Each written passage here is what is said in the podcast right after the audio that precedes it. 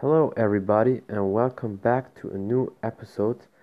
And today I want to introduce you the one and only great coach, uh, one of the best MMA coaches in the world, in my opinion, but also a lot of great fighters, coaches would agree with me.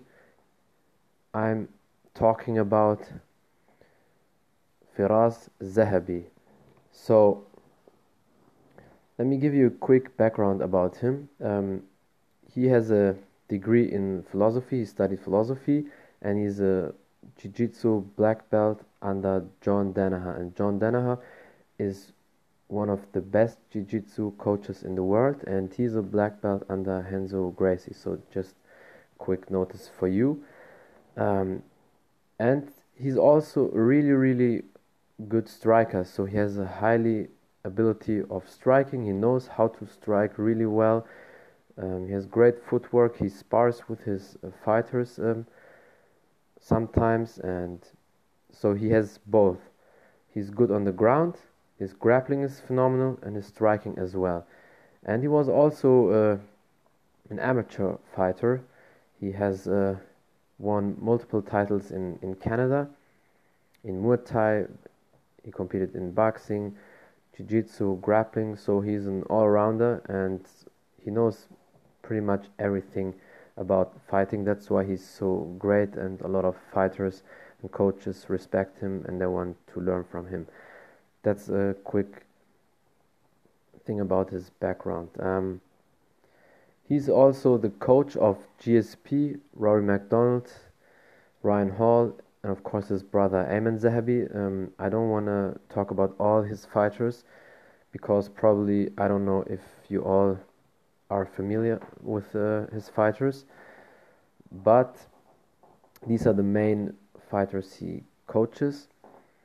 And of course, everybody knows GSP, Rory MacDonald. Um, and he's a big, big part of their success because he has always a great game plan. He knows how to break down uh, strategies for the fighter.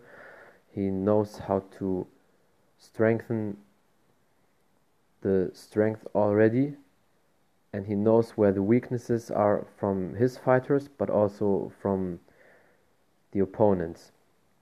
And then based on that he gives his fighters always a great game plan. Of course nobody will always win unless uh, somebody is uh, Khabib Nurmagomedov. That's of course the exception.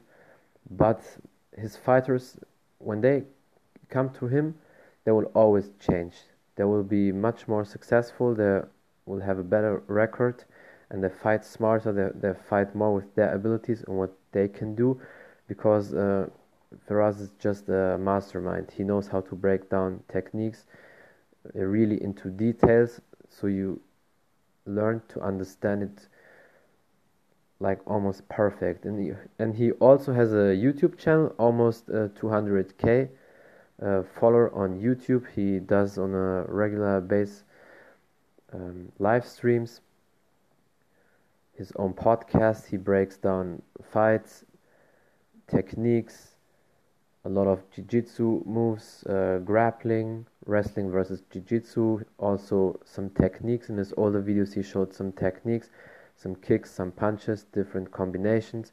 So you can learn a lot from him, even if you just uh, train, even if you don't fight, you can still learn a lot. Um, and he also is a founder of Tim Tam Recovery. Tim Tam uh, is a company.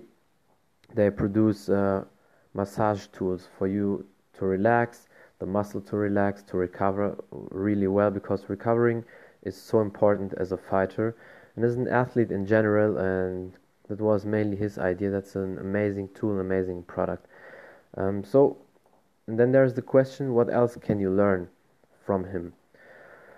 Well, one big thing about him is he's really open minded. So, he's not one of these coaches um, who tells um, all the people, I'm the best, I know everything. No, he's like, when you have a technique or something you want to show, just show me, and if it works, I will adapt. I will do it. Um, also for the fighters, if one fighter says, um, "I have a technique and it's amazing, it will work in the fight," then he tells him, "Okay, show me the technique, and if it's good, then you uh, you can do it. We can implement it." That's the that's a great uh, mindset of a great coach.